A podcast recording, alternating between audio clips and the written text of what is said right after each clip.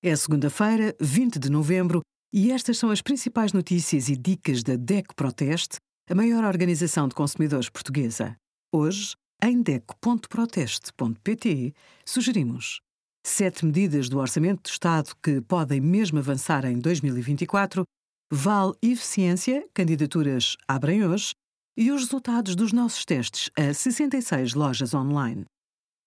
Quem tem crédito à habitação com taxa variável já pode optar por travar a subida da prestação, baixá-la durante dois anos e começar a pagar o valor em falta a partir de 2029.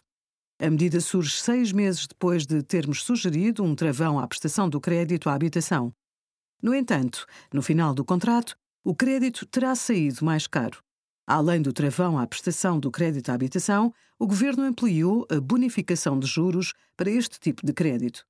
Obrigada por acompanhar a DECO Proteste, a contribuir para consumidores mais informados, participativos e exigentes. Visite o nosso site em deco.proteste.pt.